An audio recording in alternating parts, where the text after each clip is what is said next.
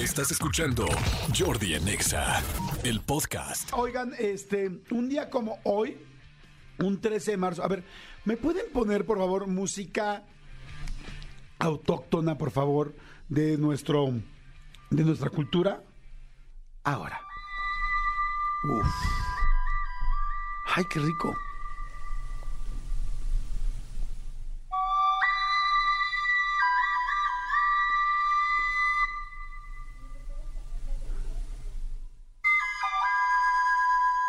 Un día como hoy, un 13 de marzo,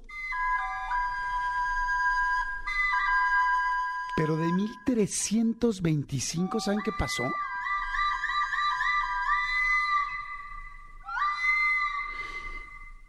¿1325? ¿Qué creen que haya pasado?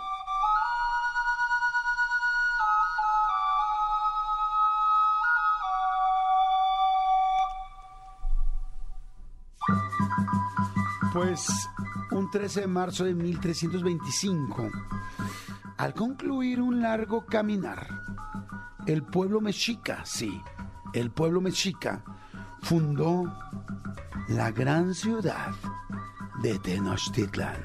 Sí, la gran ciudad de Tenochtitlan, en el sitio indicado por el dios Huitzilopochtli. ¿Te acuerdan de Huitzi? No de Huitzi, Huitzi araña, no, de Huitzilopochtli.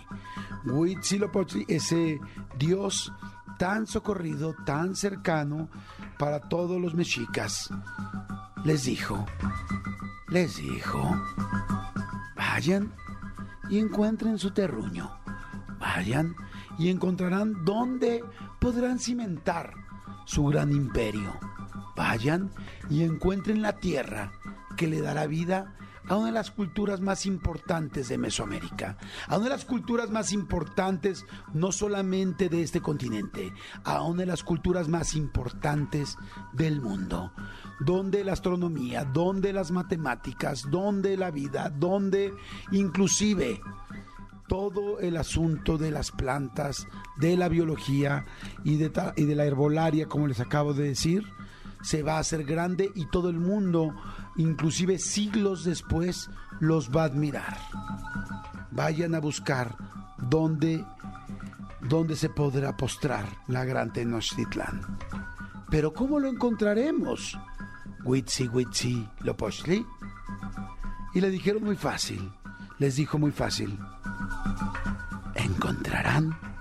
No, no hablaba como español porque esos güeyes ni llegaban todavía. Les decía, encontrarán. Encontrarán, encontrarán un águitl agitando sus alitl, sus alitas y estará parada, no sobre un agave, no sobre un sauce llorón, mucho menos sobre un Joshua Tree porque en nuestra zona ni hay Joshua Trees. No nos hagamos güeyes estará sobre un nopal, porque nosotros somos la cultura del nopal. Pero ¿qué estará haciendo Witsi Witsi? Huitzilopochtli?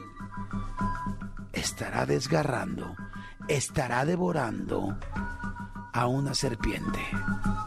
Caminaron por días, caminaron por meses, caminaron prácticamente por más de un año.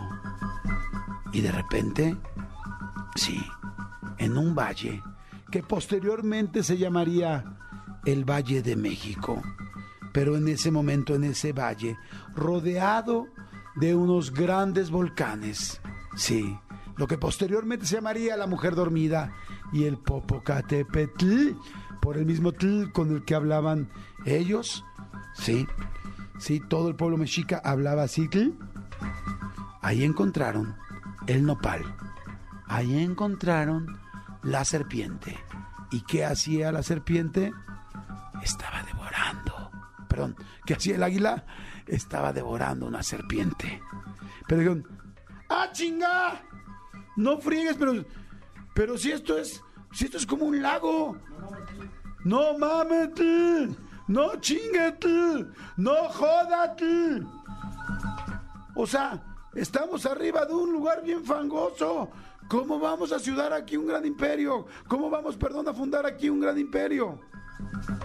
Y dijeron, pues así dijo Huitzi, Huitzi, Lopochitli, así es que aquí lo vamos a fundar. Y que dicen, pues o te chinguitl o te jodetl, porque aquí se tiene que ser, aquí se dijo. Y señores, el Teocali de la Guerra Sagrada se armó ahí. Ahí se armó el relajito. Aquí dijeron, pues vamos a ver cómo le hacemos. Aunque tengamos que dejar al rato un Xochimilco, un Xochimilco donde todo esté mojado y donde tal, y donde hagamos nuestra Venecia, pero nuestra Venecia de América, y aquí se va a hacer. A tal grado que ahí se hizo la gran Tenochtitlán, ahí se hizo este un gran imperio y ahí arrancó todo.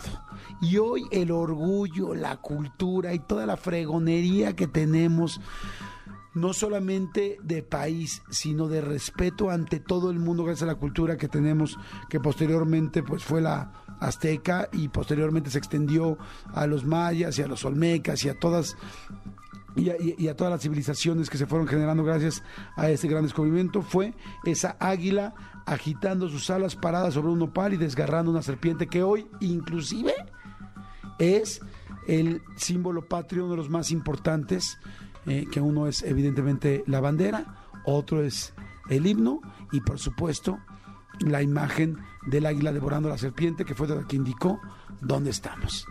Así es que señores, todo esto fue un día como hoy, pero de 1325. La gran Tenochtitlán nació.